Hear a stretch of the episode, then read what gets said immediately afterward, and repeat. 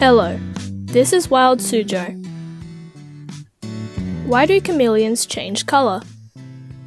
Have you ever seen a video of a chameleon changing color and thought to yourself, wow, it must be so cool to change to match your surroundings?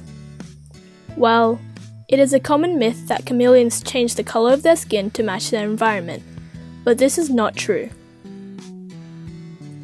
Chameleons can be found in all sorts of colors. Some have a more limited color selection, such as green, brown, or grey. Others, however, can be found in pink, blue, red, orange, green, black, brown, blue, turquoise, and purple. Other chameleons don't change color at all. Chameleons change their color by manipulating specialized cells called chromatophores that contain different colors of pigment. For example, when a chameleon wants to convey a message, its brain sends a message to its chromatophores, which then move pigments around to change the color. Researchers believe that pigments aren't the only mechanism chameleons use to change their colors.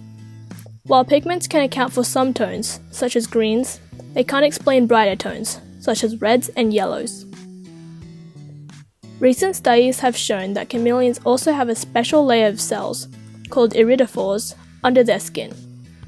These special cells, which contain pigment and reflect light, are made up of hundreds of thousands of guanine crystals that act as prisms.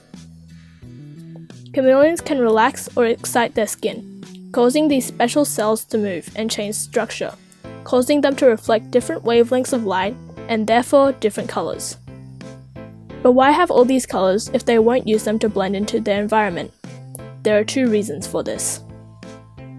The first is to communicate with other chameleons. It's sort of like how humans will dress in pajamas or soft clothes when they are tired, and will put on formal clothing if there is a special occasion. Chameleons will usually change colors throughout the day to match their mood. The second reason is to heat up. Since chameleons and other reptiles are cold blooded, they have to get heat to warm up.